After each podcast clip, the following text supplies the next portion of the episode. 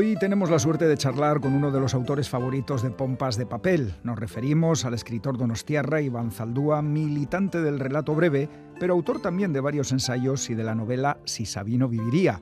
Merecedor en varias ocasiones del premio Euskadi, traducido a varios idiomas, regresa ahora a las librerías con A Escondidas, una colección de relatos en la que lo fantástico y lo metaliterario toman protagonismo, Chani. La editorial Páginas de Espuma, que edita este volumen, dice de Zaldúa que es eh, nostálgico, irónico, brillante siempre, que manipula cualquier eh, realidad hasta esconderla ante nuestros ojos, proponiéndonos la pasión por la escritura y por la lectura como un viaje hacia una ficción fantástica donde todo es posible y en este programa no vamos a llevar la contraria al señor Juan Casamayor. Por supuesto. Iván Zaldúa Onguietorri, bienvenido una vez más a Pompas de Papel. Hola, ¿qué tal? Bueno, a escondidas, semana de Iñoises, Iñoñes, pero no es una simple traducción. Tu editor, Juan Casamayor, nos decía que se trata de otro libro. ¿Estás de acuerdo? Bueno, sí, no, eh, yo quiero decir que en fin, es como lo, como lo que habéis leído antes de que soy tan bueno, eh, es, parte de la propaganda del libro. ¿no? Eh, no lo tomen en cuenta. Sí, hombre, es, es, otro libro porque han pasado varios años, ¿no? O sea, y, y entonces Quiero decir, la base e, es aquel libro, es, y luego porque cuando uno hace las traducciones de sus propios relatos, siempre está haciendo una versión, eh, en cierto modo, ¿no? Y, y, luego porque es un libro más compacto que aquel, ¿no? Aquel, bueno, yo creo que en, en, ese afán que tenemos un poco los cuentistas de, de, de, imitar a los novelistas, que siempre nos llevan la, la delantera, pues intentas hacer un libro largo, eh, como si fuera una novela, muy variado, bastante pupurrí como era aquel. Entonces, bueno, aquel libro, eh, Iñones Iñones, tenía como tres patas, digamos, una pata más fantástica, ¿no? otra pata más centrada en, en el conflicto vasco, en la cosa, ¿no? y otra más, digamos, realista, cotidiana. Y bueno, lo que he hecho con los años, por otra parte, uno va tomando distancia con el libro. Por otra parte, algunos de los cuentos han ido pasando a otros libros, como, eh, eh, como si te hubiera pasado, en fin, ahí ha habido varios trasvases, ¿no? Y entonces, pues bueno, lo hemos decidido llevar un poco hacia la cosa más, más fantástica y más metaliteraria, como habéis dicho vosotros, ¿no? Entonces, en ese sentido es un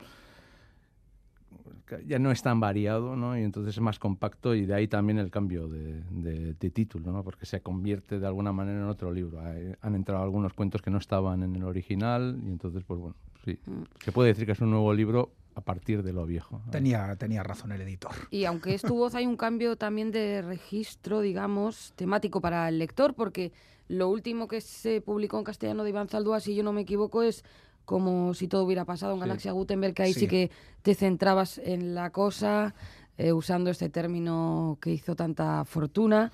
Eh, y que, mm, bueno, hiciste popular tú, además, Iván. O sea que mm. nos vamos a encontrar con algo bien distinto que yo creo que también es bueno, ¿no? Sí, sí, en ese sentido yo creo que por romper un poco con el anterior libro de cuentos, pues también viene bien, ¿no? Centrarse en, lo fantástico, ¿no? Y esa era un poco la idea, ¿no? Pues eh, teniendo en cuenta que, el, que bueno, por una parte, yo es de donde vengo, ¿no? Es, eh, es el género en el que empecé a escribir, con el que empecé a, entrenarme en esto de, de pasar de lector a, escritor. Y luego, por otra parte, yo creo que es el, el, centro del cuento, ¿no? O sea, lo que es propio del género literario del cuento es el fantástico, ¿no? Eh, quiero decir que el realismo es una desviación. Ah, sí, esto que estás diciendo es bastante audaz. Sí, yo creo que, bueno, eso eh, lo desarrollaba un poco en uno de los cuentos de, de Ipuña Engañoada, del último que saqué en euskera, ¿no? En el que, bueno, de alguna manera, eh, el cuento contemporáneo, ¿dónde surge? Pues surge entre el 18 y el 19, Poe, en fin, ¿no? Eh, Hawthorne y toda esta gente. Y luego, por influencia de lo que es la novela realista y para acercarse a ella, pues eh, ya a partir de Maupassant y de Chekhov y esta gente, pues eh, intentan hacer eso, pero en el cuento, ¿no? y, entonces, bueno, y, también, bueno, eh, yo, por supuesto, no son ideas originales mías, ¿no? Esto es algo que decía Juan García o que dice Borges también, ¿no? Que en realidad el, el tronco principal del género del cuento es, es el fantástico. Entonces, volver a eso a mí me parece también una, una buena idea. Y ahí me ha surgido a mí el eterno debate de relato es cuento, cuento es relato. Mm. Sí, no hay manera de solucionarlo, ¿eh? porque quiere decir que todo tiene una mala solución. Porque el relato, decir relato es una cosa tan amplia. tiene una, novela corta. Y cuando dices y cuando dices cuento, pues siempre te están confundiendo con ah, pues es para niños, ¿no? Entonces te vienen las presentaciones. es una palabra peligrosa. Te vienen a las presentaciones gente con niños de 8 años que dicen no, pues no, esto no es un poco para ellos. Eh, y entonces no, no, yo, yo prefiero cuento, ¿eh? porque me parece más. Eh, más castizo de alguna manera, pero, pero bueno, me da igual. ¿eh? Pero ya porque con relato ya se empieza, ¿no? entonces hay que poner algún adjetivo como relato literario, no sé qué, y entonces yo creo que la confusión es todavía mayor. ¿eh? Pero bueno.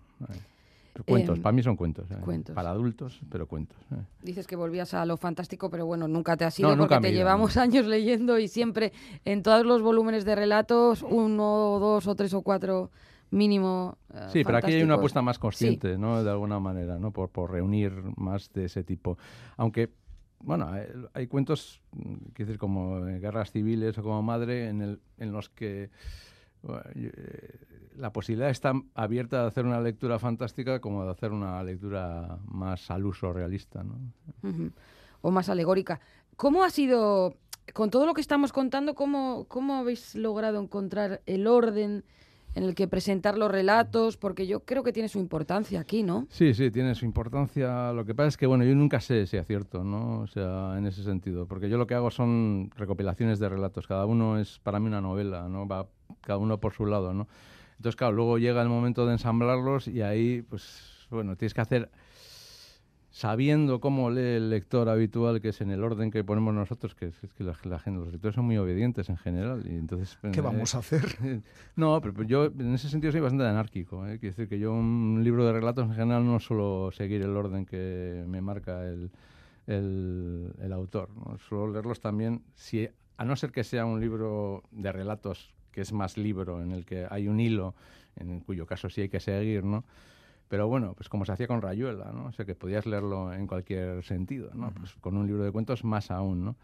Entonces, claro, yo como tengo eso, pero luego sí, lo que hay como una gradación, ¿no? Digamos, eh, lo que intentamos es ir un poco de lo más fantástico a lo más metaliterario, ¿no? Entonces, al principio están los más fantásticos y se abre pues, con un cuento como Castañas, que es muy, en ese sentido, sí, que te lleva ya al terreno fantástico, partiendo del, de lo real de alguna manera y luego, pues, eh, alternando cuentos más largos con cuentos más cortos, que yo creo que es, bueno, una manera de enganchar también al lector para no cansarlo, ¿no? O sea, aunque para mí, claro, la manera de leer, yo si pudiera poner un libro de instrucciones es, bueno, hay que leer uno o dos o tres cuentos, no más. Quiero decir que esto no se puede leer como una novela. ¿eh? Entiendo que pueda haber un enganche y me encantaría que así fuera, pero no creo que es la manera de leer un libro de cuentos. Yo creo que hay que hay que pausar después de cada cuento. Y entonces, bueno, pero, pero como no puedo poner un libro de, un libro de instrucciones delante, pues... Bueno, lo, estás, lo estás verbalizando. Sí, recomendación, recomendación del propio autor para leer el libro último del libro de cuentos de ¿eh? Pero cualquier libro de cuentos, ¿eh? no creo que solo este. ¿eh? Yo estoy de acuerdo también, porque cuando lees una novela entras en un universo determinado con unos personajes determinados a una trama determinada hasta el final, pero aquí entras y sales, entras y sales y como lo hagas muchas veces seguidas, es verdad que al final cansa. Bueno, cansa y sobre exigente. todo... No, no, porque cada lectura de un cuento te exige luego confrontarlo al salir de ello y más en un cuento fantástico, confrontarlo con la realidad, ¿no? Y eso yo creo que es uno de los hándicaps que tiene cuando dicen, no, pues esto es un género que está muy bien adaptado a la vida moderna porque en fin, va todo muy deprisa y entonces como es más corto, digo, sí, pero la gente lo que quiere es una inmersión, ¿no? Y, los libros de cuentos no te permiten una inmersión, mm. porque tienes que estar saliendo continuamente de ellos, que es lo bueno para mí, ¿eh? o sea, pero tiene también su punto de, agotamiento. Iván, que eres historiador, por si alguno no lo sabía todavía, y en algunos relatos echas la vista atrás para ficcionar hechos pasados. Por ejemplo, en el traductor de Kafka se defiende la idea de que Kafka murió en Palestina. Mucha gente está muriendo en Palestina eh, estas últimas semanas. ¿De dónde surge esta idea de poner a Kafka ahí en Palestina? Bueno, yo, cuando hago, cuando trato temas históricos, como en este cuento, como en guerras civiles, no, eh, procuro no no hacer literatura histórica. O sea, que es, un tipo de literatura que como historiador a mí me bastante, bastante repelús en general. Quiero decir que para mí es, es, un vehículo para contar otras cosas que tienen más que ver quizá con, con lo, que, con lo contemporáneo, ¿no? con, con lo que nos está pasando ahora. ¿no?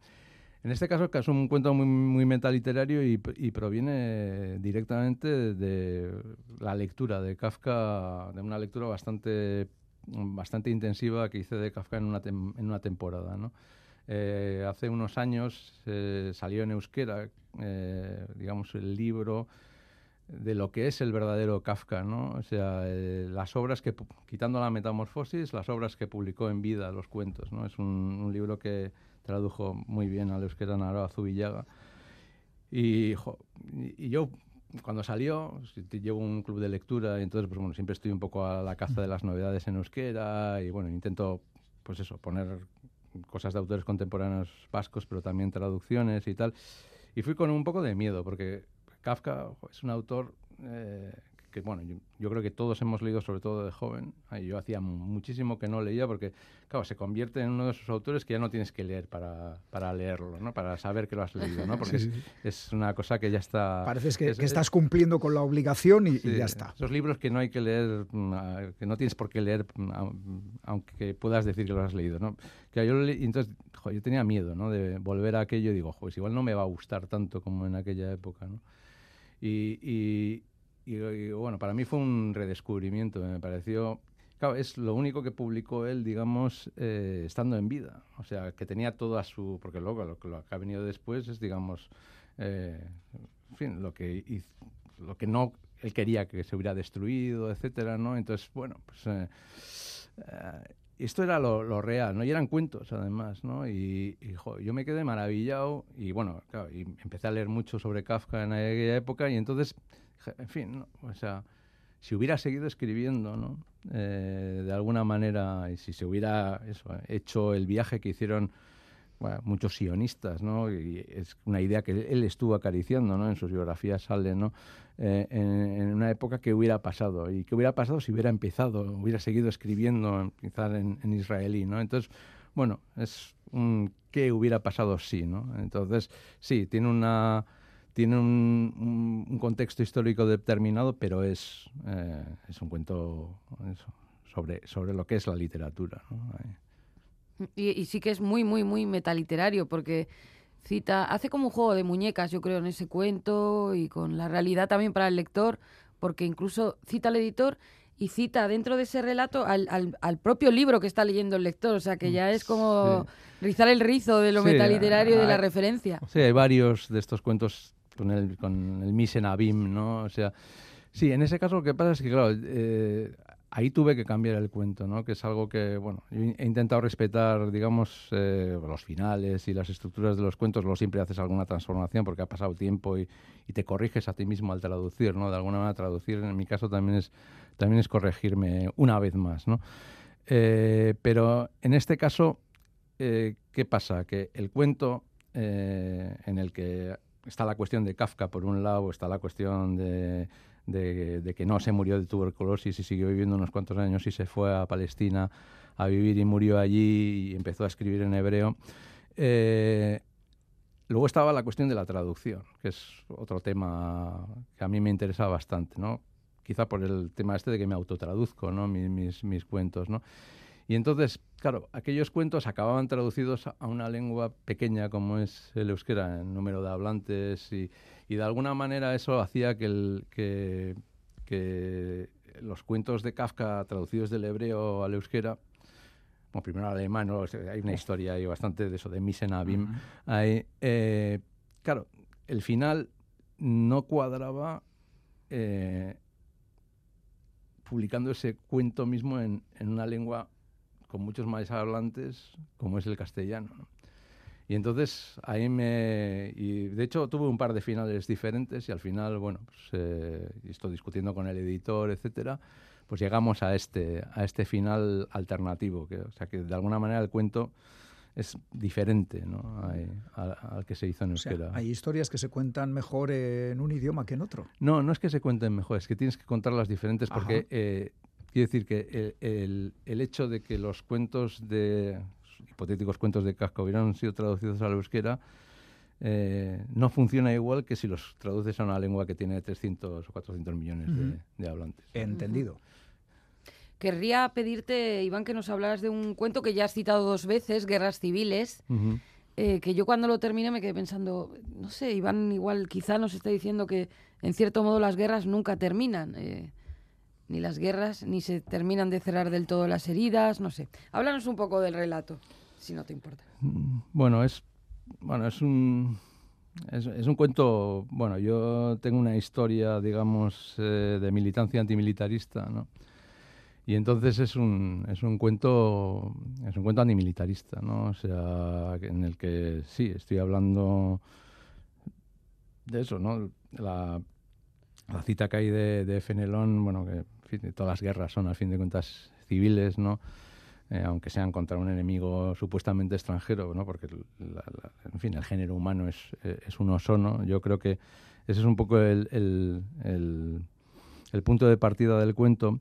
Y luego había otra cuestión que me preocupaba, a la que le había dado muchas vueltas, y aquí sí que tiene que ver el hecho de ser historiador una vez más, pero no para hacer novela o narración histórica, sino para hacer otra cosa, en el que, digamos, eh, hay una visión de la historia del País Vasco en el que las, eh, las guerras civiles del siglo XIX y las guerras civiles del siglo XX, pues, las dos guerras carlistas del siglo XIX, la guerra civil del 36 y del 39, y digamos todo lo que es la cosa, el conflicto vasco, el terrorismo de ETA, etcétera, pues hay una tendencia a unirlo en una misma línea. Cuando los contextos históricos eh, son muy diferentes, ¿no? Eh, y han cambiado mucho y yo creo que ahí tienen tanta importancia las continuidades como, como las cesuras. Y entonces, mm, a mí me obsesiona, porque además desde el punto de vista nacionalista, eh, es, eh, desde el punto de vista Berzale, digamos, que es el que yo mamé, digamos, en la Castola, etcétera, ¿no? Quiero decir, los buenos en, en las guerras del siglo XIX son los carlistas, pero los carlistas son los malos en la, del, en la guerra civil y luego, en, digamos, en la posterior guerra, digamos, eh, de ETA, ¿no? entonces esa paradoja es la que está un poco detrás de, del, del, cuento. Y hay otra cuestión también, ¿no? En, ese cuento, que es, bueno, eh, que es eh, la mitificación del, del Gudari, ¿no? O sea, pues los Gudari se vieron obligados a hacer lo que hicieron, se portaron noblemente, etcétera, y eso es verdad, ¿no? Quiero decir, Saizar Vitoria sobre eso ha escrito muy bien, ¿no? En, en sus novelas, etcétera, ¿no? Pero yo creo que mm, por muy noble que sea eh, la causa y por muy noble que sea el comportamiento, una guerra, eh, en cuanto la estiras y en cuanto se alarga, eh, lleva al horror, indefectiblemente, ¿no? O sea, y entonces, quiero decir que hay algo que me preocupa porque lo he mamado mucho, ¿no? Y lo hemos mamado sobre todo en el cine, ¿no? Que es la épica de las películas bélicas, etcétera, ¿no? Y entonces eh, yo quería darle un poco, darle la vuelta a eso, ¿no? O sea, eh, desprenderme de ese pozo que ha dejado en mí, que ha podido dejar en mí, pues eso, esa épica de, del, cine y de la literatura bélica. Bueno, creo que hemos escuchado suficiente eh, porque se nos acaba el tiempo. Salvo sí, que brevemente. Sí, hablo demasiado, por eso me viene bien lo de hacer cuentos porque así soy sintetizo, así, porque cuando, me, cuando, me, pongo a hablar, en fin. Un apunte que mire, eh, eh, hemos llegado a lo fantástico a través más o menos de la, de la historia, pero hay una característica eh, sin más, por mencionarla, en el libro de Iván y en la literatura de Iván, que es que, y a mí me gusta eh, particularmente, que es que muchas veces se llega a lo fantástico a través de lo cotidiano. Eso es lo más inquietante. Pero eso es algo que van a poder disfrutar y descubrir también los lectores y las lectoras cuando lean a escondidas o cualquier otro libro de, Iván Zaldúa. ¿Para qué nos vamos a ir al espacio exterior si en la esquina del dormitorio igual está lo fantástico? Y da igual más miedo, o es más inquietante. Sí, bueno, yo creo que es la otra vuelta, ¿no? O sea, la parte oscura de lo cotidiano está ahí y yo creo que lo fantástico es una vía para llegar a ello. Iván, ¿estás trabajando en algún nuevo libro? No. ¿Ahora mismo no? no. Eh, quiero decir que hay temporadas en las que no... Además, quiero decir que yo no trabajo sobre libros siendo sobre todo cuentista, ¿no? Puedo, puedo tener ideas, ¿no? Incluso para novelas, etcétera, pero no me pongo a ello. ¿Estás escribiendo cuentos? Pero sí, alguno cae de vez en cuando, pero no hay un libro, quiero decir. ahí están los cuentos, ¿no? Quiero decir, sí hay un guion de cómic que he terminado hace poco y eso, pues bueno, está saliendo en Xaviroy, una historia de superhéroes eh, sobre la cosa. Y sí, que es, una fricada. Y eso supongo que con un poco de suerte acabará en un álbum. Eh. Bueno. Y lo hemos mencionado hace un momento con Siri Borroa Quetaguero de con Sony que acaba de, también de salir, en el cual participas tú. Está muy de doble actualidad, Iván. Sí, señor. Pues eh, ahora mismo hemos hablado de A Escondidas, nuevo libro de relatos de Iván Zaldúa, editado por Páginas de Espuma. Iván, como siempre, ha sido un placer. Hasta la próxima. Este Tarte.